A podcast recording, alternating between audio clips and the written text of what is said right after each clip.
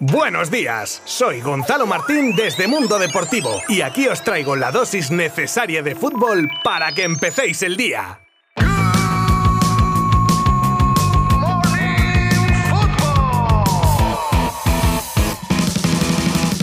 Tremendo repaso que le metió el Betis al Alavés en el primero de los dos partidos de la Liga Santander que se jugaban ayer martes. Vendaval verde y blanco guiado por un gran Canales, sobre todo en la primera parte y ya en la segunda, cuarto y definitivo gol de Juanmi y a otra cosa mariposa. Los otros tres goles del Betis los marcaron el propio Canales y Borja Iglesias por partida doble. Los de Pellegrini que presentan su clara candidatura a una plaza para la próxima edición de la Champions. Y en un segundo partido que enfrentaba a Cádiz y Español con el debut en el equipo andaluz del exentrenador de Real Valladolid y Español también, Sergio González, al que le amargaron su estreno en el último minuto después de que los locales marcasen el 2 a 1 en el minuto 91, lo que dejaría en tablas un partido muy reñido hasta el desenlace final, como decimos, con el gol de RDT.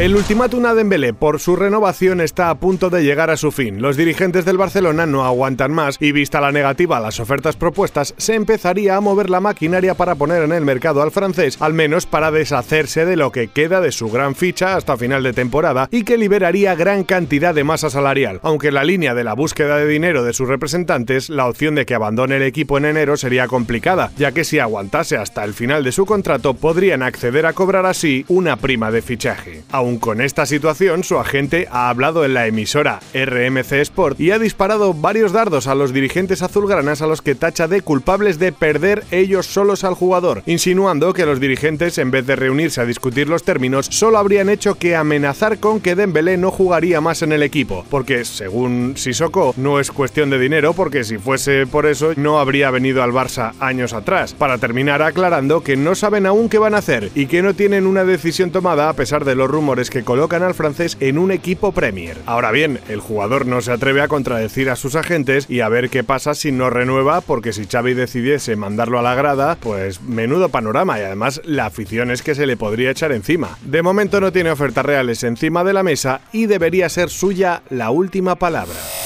Y vamos ahora con una noticia triste de la que ya todos os habréis enterado y que aunque sea ley de vida no deja de ser una pena para el fútbol español y para el Real Madrid en particular. Y no es otra cosa que el fallecimiento a los 88 años de Paco Gento, símbolo del madridismo y único jugador de la historia en sumar seis Copas de Europa, se dice pronto. Conocido por su apodo La Galerna del Cantábrico, marcó una época en el equipo blanco durante 18 temporadas durante los años 50 y 60, época dorada del club, siendo estandarte junto Di Stéfano del Real Madrid. Nuestro pésame a la familia y amigos y descanse en paz, don Francisco Gento.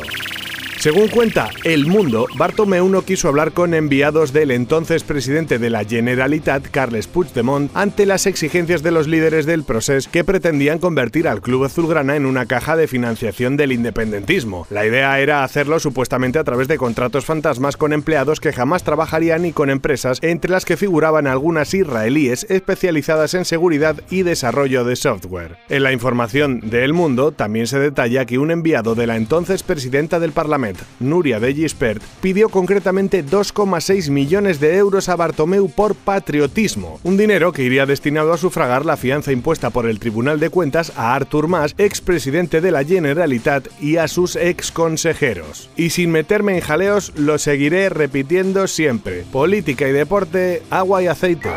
Sale a la luz en Portugal un audio de Jorge Méndez durante el proceso de negociación de la salida de Joao Félix del Benfica, en una operación policial conocida como tarjeta roja, referente a la investigación de irregularidades en el mundo del fútbol, aunque fuera del contexto policial es donde viene la bomba, porque es interesante escuchar al representante mostrar ofertas por el uso del Atleti y otros equipos como United o Real Madrid y como el propio Méndez sugería como mejor opción el City por Guardiola, una opinión que no parece haber cambiado con los años y puede que la situación de Joao en el Atleti a día de hoy refuerce esa opinión.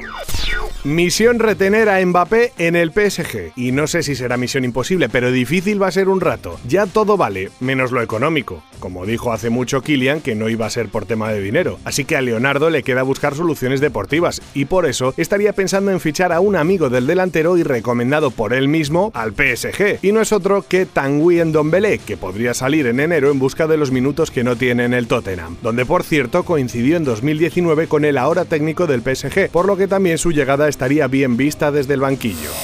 Y cerramos con la polémica del derby de la vergüenza del fin de semana, que aún no se ha pasado página, parece ser, ya que el Betis ha enviado pruebas a la Real Federación Española de Fútbol de varios jugadores béticos que presenciaron desde la banda como el entrenador del Sevilla animó a Joan Jordán a pedir asistencia médica para que se suspendiese el partido. Estas pruebas serían fragmentos de vídeos de las propias cámaras de varias cadenas de televisión, así como audios y lectura de labios de Lopetegui.